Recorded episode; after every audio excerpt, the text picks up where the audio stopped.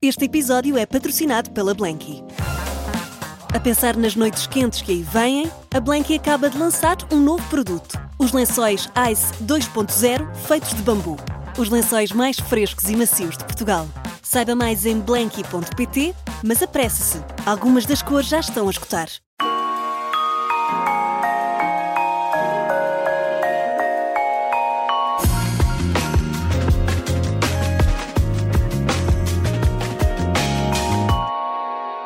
Diz que a música a emociona desde criança. É uma mulher de garra, ninguém consegue ficar indiferente. Seguiu o seu trajeto no mundo uh, muito do início de homens, certo? Mas sobre isso já lá vamos falar. Ouviu alguns nãos, mas há bem pouco tempo ouviu assim o sim. E segundo uh, a própria, o sim que mais precisava a oportunidade de gravar Guerra Nuclear, um inédito de António Variações, diz que lutou e muito por esta música. Vamos querer saber tudo hoje. Marisa Liz, em 40 minutos na Rádio Observador.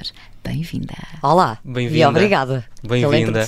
Olá. É difícil ser concisa nesta pequena introdução, mas eh, obviamente temos muita coisa para saber. Uma espécie de resumo Europa-América, Co- não é? é, Ai, dava tanto jeito.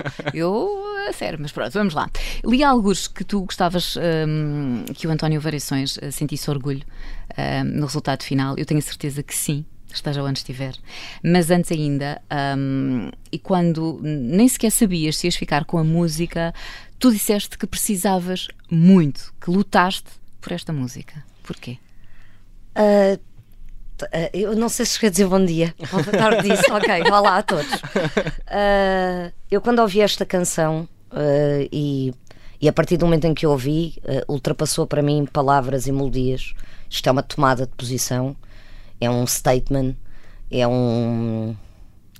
É quase como se fosse a nova música de intervenção que durante muitos anos deixou de haver, não é? O, ah, deixaram Deixa de de, haver existir. motivos, quase, não é? Não, eu acho que os motivos ah, existiram desde sempre. Não foram foi motivos que te levassem a um a, a- a um sítio que já não houvesse outra opção sem ser falar sobre aquilo que está a acontecer. E os motivos de não têm que ser necessariamente só no nosso país ou só à nossa volta, né? Eu acredito que que os países existem, cada um tem as suas tradições e as suas línguas, mas nós vivemos todos no mesmo planeta, portanto, os problemas são de todos. Ah, e temos que ser todos a resolvê-los. Ah, para, para mim não faz sentido nenhum, enquanto ser humano, estar tudo bem na minha, na minha rua e na rua ao lado haver uma guerra e eu ficar tranquila com isso. Não, não, não consigo, nem dormir. Portanto, tinha, tinha, tenho, tenho que fazer alguma coisa e, e faço algumas coisas. E na música sempre tive ah, algumas canções que, que não eram de intervenção, mas que falavam sobre amor no geral, não só sobre uma relação de uma pessoa e outra, mas de todos nós em conjunto. Ah, e quando ouvi esta canção, isto é, isto é um modo interventivo ah, do século XXI ah, com o António Variações, que já não está cá há 40 anos. Portanto, ele já era à frente, continua à frente. Ah, e, e eu, quando ouvi esta canção, e aí vem o precisava, eu não queria só cantar isto, eu precisava dizer estas coisas. Eu precisava de- de para o meu primeiro single, e mesmo que não fosse o primeiro, eu nunca pensei gravar um disco a solo, e então, passado todos estes anos, pá, com bandas de bares, com Dona Maria, com Amor Eletro, de repente chegar aos 40 e lançar um disco a solo, e que primeira música é que eu vou mostrar, o que é que eu quero dizer, ah, e eu já tinha algumas canções ah, que poderiam ser fortes candidatas, mas quando eu ouço esta canção, epá, eu, não, eu não, não consegui sequer eh, manter a calma. Eu tive quase um, um- uma falta de ar imediata de, de ligar a toda a gente e dizer: por favor, deixem-me fazer uma maquete, deixem-me tentar ser eu a cantar isto, para mandar para os herdeiros, para, para eles poderem tomar uma decisão. E lembras-te quando tu tiveste o ok? O que é que- Lembro-me perfeitamente. Onde é que tu estavas? Ah, ah, Lembro-me perfeitamente. Nunca, é daquelas coisas. Eu tenho uma memória péssima, mas ainda há pouco tempo estive a falar sobre isso. As memórias estão associadas a. Aquelas que tu não esqueces estão associadas às emoções, às piores e às melhores. E esta é daquelas que muitas vezes nós dizemos: nunca me vou esquecer deste dia. Claro que vamos. A maior parte não esquece. Por isso é que ainda bem que existem fotos e vídeos, e mesmo assim com as fotos e vídeos, às vezes eu olho e penso, isto era onde? eu estava com quem? Hã? Mas nós, no momento, nesse dia, nós achamos que nunca mais nos vamos esquecer. E, e- e eu já me esqueci de muita coisa na vida. Esta eu tenho a certeza que é daquelas que vão ficar para sempre. Porque eu lutei por ela. Uh, porque eu faço a maquete, não conseguia cantar a música, uh, isto, a guitarra e voz. Uh, pá, desatava a chorar a partir do momento em que começava a cantar, pus em causa se era a pessoa certa, se sequer devia ser cantora ou devia fazer outra coisa qualquer da minha vida. Uh, isto, isto Depois foi... destes anos todos surgiu essa dúvida com esta música? Não, não foi. Eu sempre tive essa dúvida, na verdade. Eu sempre tive, sei lá, não é dúvida se eu devia ser cantora, mas. Uh, tem a ver com os nãos que levaste? Tem também? a ver com, com. Eu não gosto de andar por andar. As coisas que eu quero fazer na vida têm que, têm que ter alguma importância para mim, pelo menos, não é? Uh, e principalmente quando tu fazes música ou vocês que fazem rádio, se não houver ninguém para ouvir, o nosso trabalho deixa de.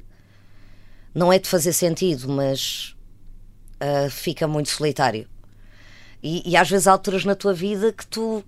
Epá, pois em causa uma data de coisas, mas sempre foram postas em causa em segundos depois mudava logo. Também já tinhas opção, plano B, né? segundo sei, ias fazer bolos. Ia não? fazer bolos, mas que não seria uma grande pasteleira. Nós deixámos mas... aqui a história a meio, nós deixámos a história Ah, da música a meio. Pronto, entra... vocês têm que me ajudar, porque eu vou para um É lado porque e as depois já estou a ir. são, já são com mais cerejas, como se costuma dizer, estávamos nos bolos, não é? Opa, desculpem, eu sou muito desorganizada, até no pensamento. Não, mas o problema é que Ah. nós somos mais bolos também. Exato, por isso é que eu Qualquer dia trago um bolo, qualquer dia trago um bolo. Vamos lá, bora. com a cara do António Variações. Ah, e então eu gravei a maquete e entretanto fui para o Rio de Janeiro, fui para o Brasil, aliás, porque não estive só no Rio, para compor para o próximo disco com alguns artistas. Já estás a ver, já me estou a, a desconcentrar outra vez. E demorou mais ou menos uma semana, onde eu diariamente perguntava à minha malta: já sabes? Já sabes? Já sabes? Até que, que a Carla, a minha manager, Marisa, tens de te acalmar, porque quando eu souber, eu digo-te. Mas foi demorado? O... Demorou mais ou menos uma semana. Ah, e eu lembro-me que eu estou a chegar ao aeroporto do Rio de Janeiro ah, e não tinha os dados ligados, né? De repente ligo os dados e a mensagem que eu tinha é, é tua. Só isto. Só dizia isto, com o coração. Pá, eu sempre que falo disto emociono-me, porque foi. Não, não sei explicar a sensação de poder dizer isto, de ser uma canção de António Variações, um artista que eu ouço há anos, com quem eu me identifiquei tantas vezes, hum, até pela forma como eu me apresento, de, de- de muitos anos, a maior parte das roupas que eu usava ninguém percebia, e de eu achar que estava linda e adorar as coisas que eu estava a usar, e, e houve muitas vezes algumas. De certeza que vais assim? Tens a certeza que? E eu, eu não percebia. Eu dizia, mas vocês não acham isto fixe? Eu acho isto maravilhoso. E, e sempre fui de encontro àquilo que eu achava. Sabes? Por mais que os Acab- outros todos Ou dissessem. seja, nunca cedeste. Não, ia cedendo em pequenas coisas, ah, mas à minha essência nunca cedi. E acho que, que, que fui influenciada por artistas inconscientemente na minha infância e na minha adolescência, que só agora nesta idade é que eu percebo o peso que eles tiveram na minha liberdade. Ah, e todos eles eram quase aves raras. é? De- Era o Freddie Mercury, o David Bowie, o António Variações, eram tudo pessoas, a Elis Regina, que era tivesse voz ou não tivesse voz, aquilo saía-lhe dos poros e, e- e não estava interessada sequer se havia alguém com um bloquinho a dizer ai, aqui não foi bem. Não, aquilo era sentido como se tu amanhã já não pudesses cantar. E todos esses artistas que eu ouvia, era esse o sentimento que eu tinha. Que era independentemente daquilo que os outros vão perceber ou não, eu vou continuar a ser eu. E isto foi, foi passado de forma inconsciente para tudo o que eu sou. Ahm, até quando eu tinha 8 anos, eu lembro-me que estávamos na moda, por causa das novelas brasileiras, de todas as miúdas terem cabelo comprido, sem franja, para podermos fazer assim. E a gente fazia assim, de um lado para o outro. E eu, nessa altura, a, a- a protagonista dessa novela, ah, pá, toda a gente queria ter o cabelo assim, e havia outra personagem nessa novela que era uma mecânica. Portanto, que era uma mulher que tinha um trabalho para a altura que era zero Não era suposto, não é? que não era suposto. E tinha o cabelo à tigela. E a minha, a minha tia é cabeleireira e eu lembro-me de chegar ao cabeleireiro, pai, com 8 ou 9 anos e dizer eu quero o cabelo à tigela. E ela, à tigela? Porquê? E eu, porque eu acho muito fixe. Na altura não dizia fixe, que não, só, não se usava, mas. ah, e, e já aí, eu lembro-me de ir para a escola e o meu sentimento de ir para a escola era de toda inchada. Tenho um grande penteado até chegar à escola. Exato. Porque chegava à escola e, e havia Ficava toda aquela. a gente a olhar, aqueles Porquê é olhares. que tens o cabelo assim? Sabes, havia. Mas como- depois isso gostava ou não? Ou, ou- ou- era fácil lidar com isso? Eu sempre fui meio alucinada, portanto, eh, na altura fazia-me. ficava triste, eh, mas passava-me rapidamente. Passava-me rapidamente para chegar à minha tia outra vez e dizer agora que é pintar as cores todas que existem. Agora quer fazer uma permanente. Eu lembro-me que sem a minha mãe saber que eu era tão teimosa que eu queria, porque queria, por causa da Whitney Houston, ter o cabelo todo aos caracóis. Eu acho que quase todas nós passamos por essas essa fases. fase Só que havia permanente. fases que eram mais de moda da altura e eu geralmente estava um bocadinho ou antes ou depois. Nunca estava bem no, no timing, mas achava que estava. Sempre fora de tempo. E então ia sempre, mas às vezes estava mais old school. Não, tô, Sim. não me estou a chamar uma pessoa que tivesse a, nada disso. Simplesmente o meu cérebro o teu estilo. funcionava teu de forma gosto, diferente. claro. Aquilo que eu achava bonito não era aquilo que a maior parte das pessoas achava bonito. Ahm, e pronto, e é isto. E tu fizeste uma pergunta e eu estou a falar há meia hora. Não, não, estavas no aeroporto e deixa-me adivinhar, deste um salto de alegria, Não. choraste. Não aconteceu-me aquilo que acontece quando tu bates com o mindinho. Que é. Que é Guardas. Ah, Tu ficas, sem- ficas em apneia. E disseste uma palavra que não se pode dizer. Por, epá, de- devo ter dito algumas. Eu fiquei em apneia, sabes? Fiquei sem. Fiquei em choque ah, que isto ia acontecer e que eu podia dizer estas palavras no meu país ah, com a minha língua para quem quisesse ouvir. E que, e, que, e que estávamos no momento, já vínhamos tarde para dizer isto.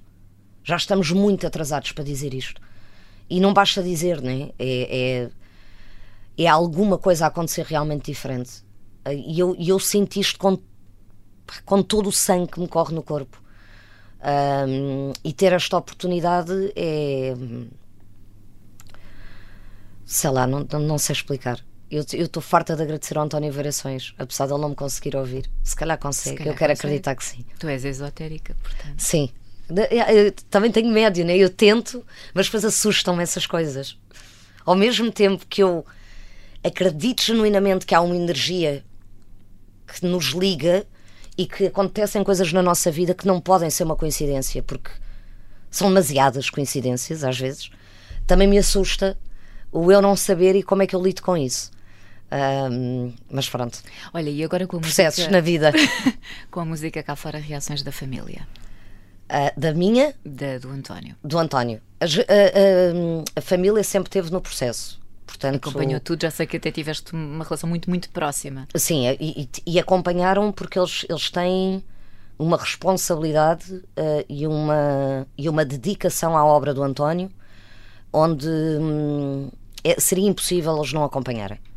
Eh, eles quiseram saber como é que nós íamos produzir isto, que ideias é que eu tinha para o vídeo, eh, e tivemos uma conversa. Contribuíram até Jaime- com objetos pessoais? Sim, disseram, isso foi pós eh, o nosso primeiro encontro, porque isso nem sequer estava em cima da mesa. Eh, epá, houve uma ligação tão grande comigo e com o Jaime ehm, que no final nós, nós tivemos bastante tempo. Sabes aqueles abraços que começam a ser estranhos para o resto das pessoas que estão na sala?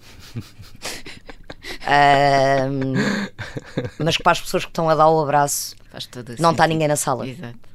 Foi isso que aconteceu comigo e com o Jaime. Foi uma. Uma ligação de que eu, eu acho que ele sentiu que eu ia respeitar ao máximo aquilo que o irmão dele era.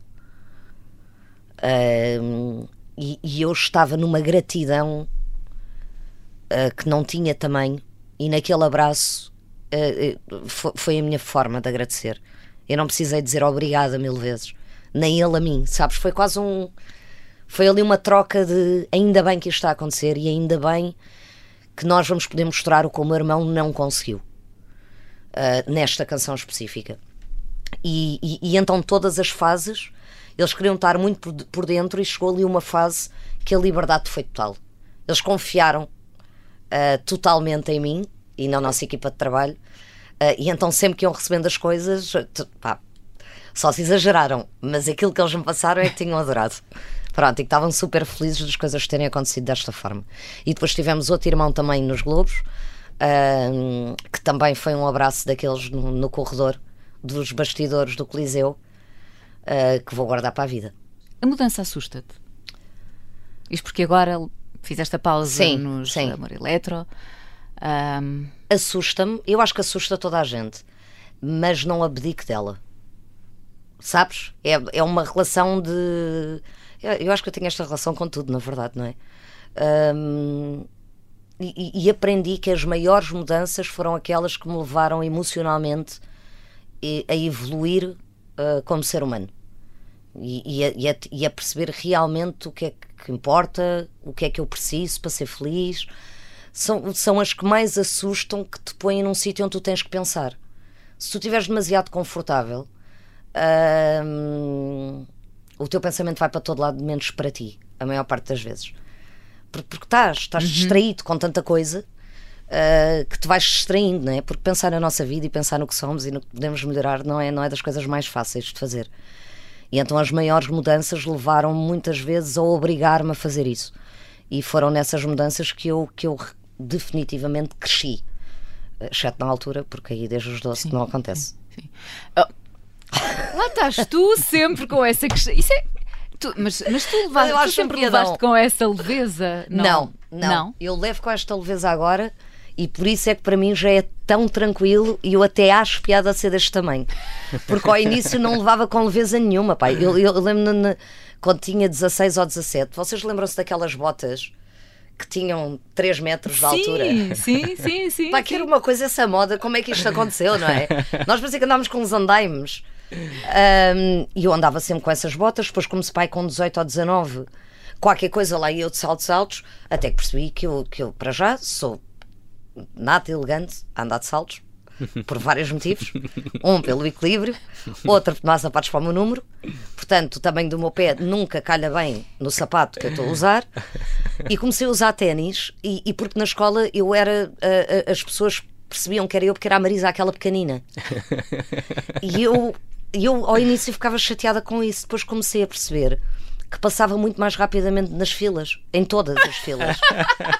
E Ah, eu comecei a ser chamada de fura, porque furava as filas da malta e era super rápida e, e trouxe para mim isso quase como uma arma, como um superpoder. E então comecei a ter orgulho do meu tamanho. Pronto. Olha, e nesses momentos assim mais complicados da, da tua vida, e quando estás assim em decisões, a quem é que pedes conselhos? Quem é a pessoa que, que te orienta ou que tu gostas sempre de ouvir? Depende, das, depende dos, dos problemas. Eu, te- eu tenho um. Adoro, tens tudo. Então, para este Sim, problema, tenho a sim. pessoa.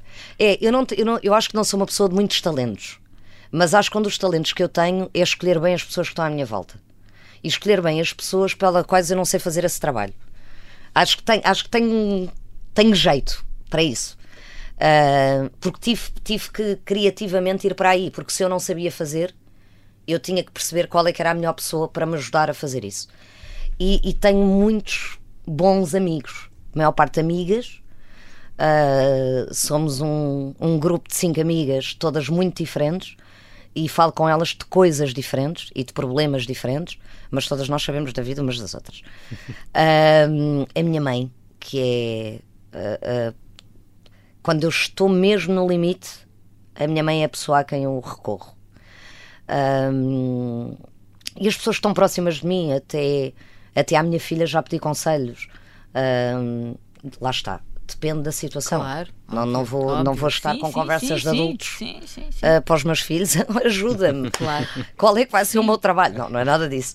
Geralmente, eh, nessas conversas e os conselhos que eu peço, uh, muitas vezes eu acho que nós utilizamos isto para nos ouvirmos a pedir esses conselhos, porque isso depois torna-se numa conversa, não é? E eu acabo sempre por fazer aquilo que eu acho. Uh, e eles dizem-me isso. Não sei porque é que me estás a pedir, porque depois vais Opa, acabar por é fazer tão aquilo que tu achas. mulheres. Eu sou É, igual, não é? ainda no Eu outro também dia acho. falámos sobre isso. Eu peço sempre a opinião, mas depois levo a minha avante. Mas eu só peço a opinião, não quer dizer que eu vá seguir. Claro, claro, claro. Mas às claro, vezes é a claro. opinião para te fazer pensar, não é? Para tu Sim. também ouvires. Porque eu acho que nós temos que ter a noção de que tu não tens a certeza de uma coisa. Uma coisa é quando tens a certeza. De repente não tens a certeza e ouves várias opiniões. E há coisas ali que te vão ajudar a tomar uma decisão. Mas a decisão já está tomada a maior parte das vezes. Tu às vezes estás aí à procura de benção. Alguém diga o que Alguém que diga estás certa, estás certa, vai, segue a tua cena. Porque tu a maior parte das vezes tu já sabes o que é que queres fazer. Em relação a tudo. Só que adiamos. Ou, ou andamos a pedir às pessoas: achas que é isto? Tens a certeza? E depois, quando, quando todas dizem não, porque não? Como assim não? Mas eu acho que é. Então, se tu achas, faz aquilo que tu exatamente, queres. porque é que pediste Pronto. a opinião? Sim. Voltamos sempre à, à Yeah. mesma. À Porque mesma na verdade nós já decidimos. Pronto. Acho eu. Não sei, a olha, maior eu vou parte. continuar a pedir a opinião, mesmo que Não, eu eh, também peço.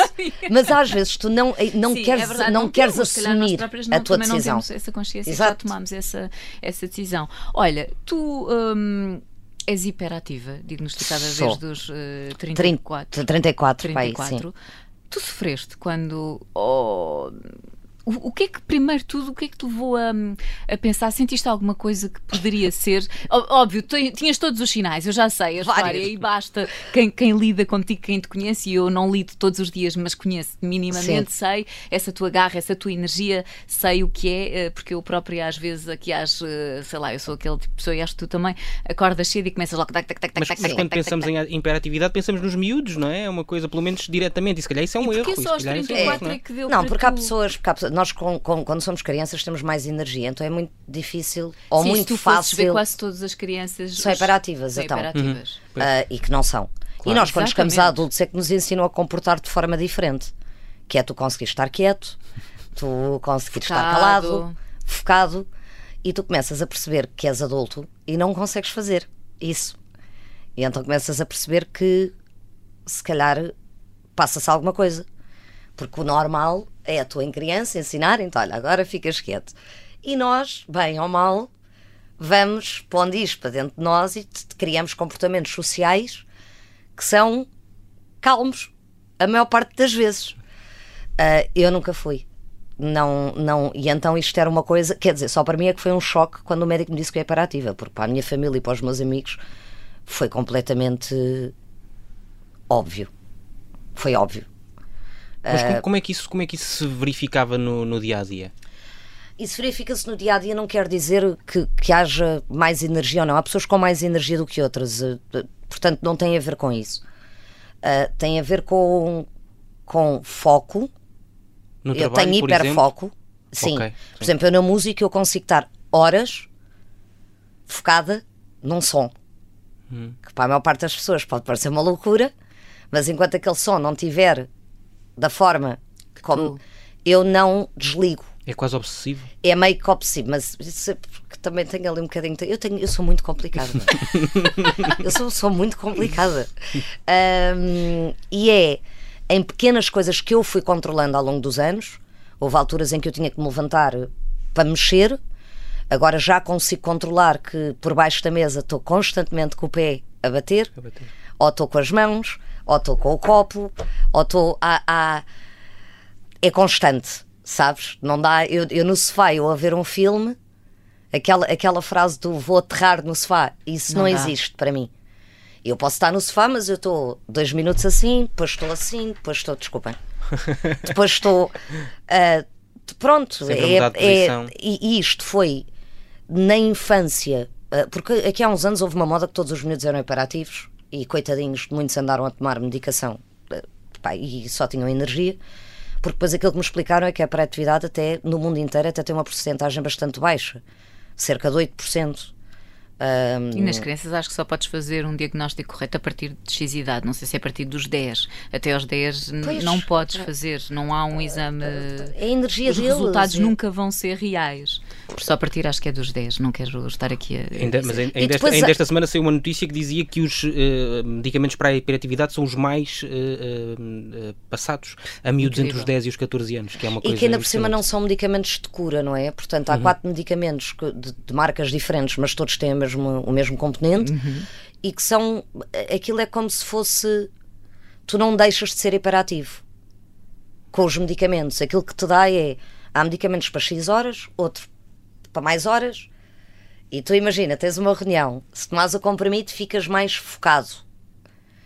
Ah, eu tenho um- uma, uma dificuldade tremenda até num concerto. Eu se vir um concerto de mais de uma hora, uma hora e meia, ah, ou é um concerto de um artista que eu sou completamente, eu quero ouvir tudo, não é? E estou a ouvir o baixo e o teclado e nananana. Pronto, já estou a mudar outra vez de assunto. O que é que estávamos a falar? Pá, juro eu. Não, mas estávamos a falar da hiperatividade e a forma como isso se verificava a no dia a dia e, portanto, a história dos concertos é interessante Certo. também desse ponto de vista, não é? Ou seja, até um concerto que é uma coisa uh, de que gostamos ou, ou de que valorizamos muito, até isso é difícil, não é? É porque, porque eu, no meu cérebro as coisas. Imagina, nós, nós formos a um café, agora se acabava a entrevista, íamos todos os três ali a um café. E estávamos já à meia hora.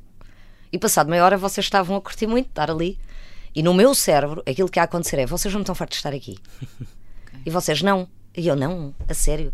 Mas não querem ir ao outro café. E não é questão de.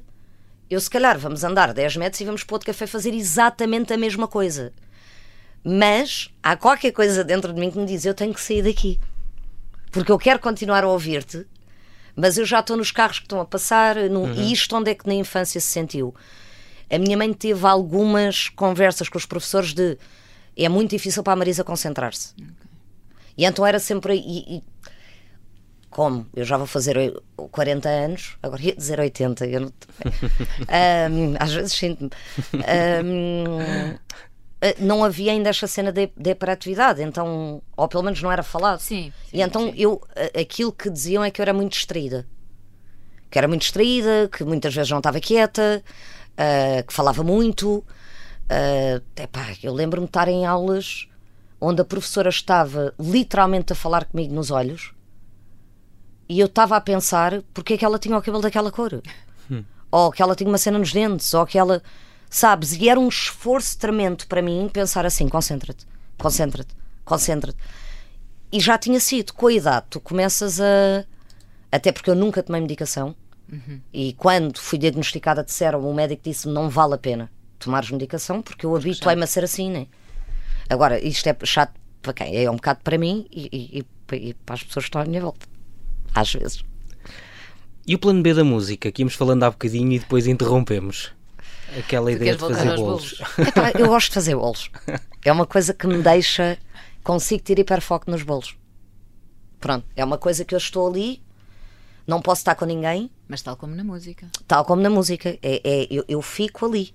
Eu sou capaz de passar em 6, 7 horas e eu estou ali. Mas, mas, mas é Mas um... enquanto estou a fazer, Sim. já fiz 30 coisas ao mesmo Sim. tempo. Porque é assim, imagina, basta o bolo ir para o forno. Uhum. Para mim já é um problema. Mas estamos, mas estamos a falar de um, de um bolo de iogurte Não. ou daqueles bolos ultra elaborados com três andares ou Sim. com a bonequinhos Sim, e esses bolos. Isso dá muito trabalho. vê- Olha, vê lá se depois traz um Tenho que trazer. à Rádio Mas- Observador. Eh, Isto começou porque eu. eh, Porque uma das recordações de infância que eu tinha mais bonitas eram os meus bolos de anos, que eram sempre muito simples.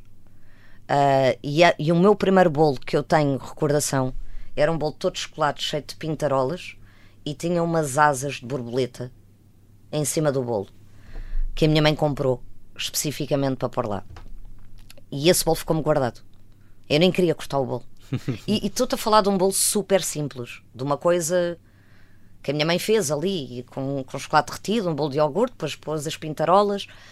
E aquilo teve um significado ah, que eu não sei bem explicar, que quando fui mãe, a partir do momento em que a Beatriz fez um ano, eu disse quem faz os bolos dos meus filhos sou eu.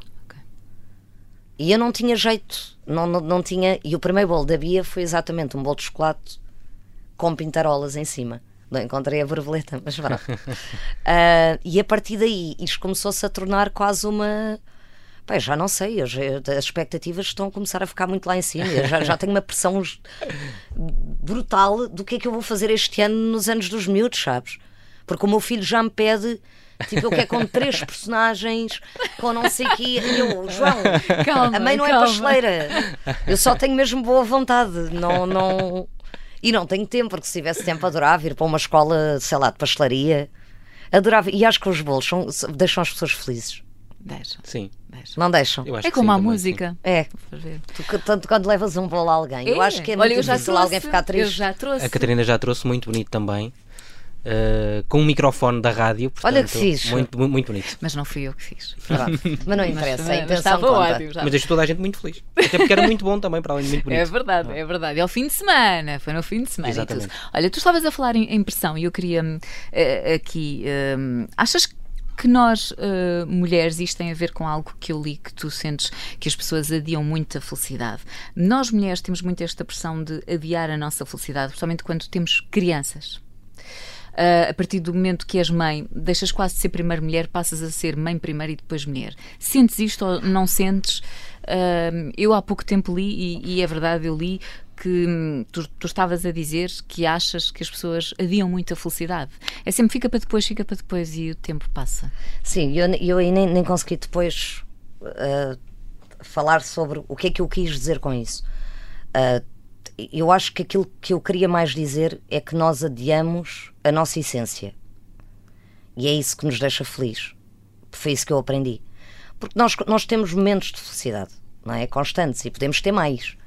Uh, a felicidade é, é, muito difícil ser um estado contínuo.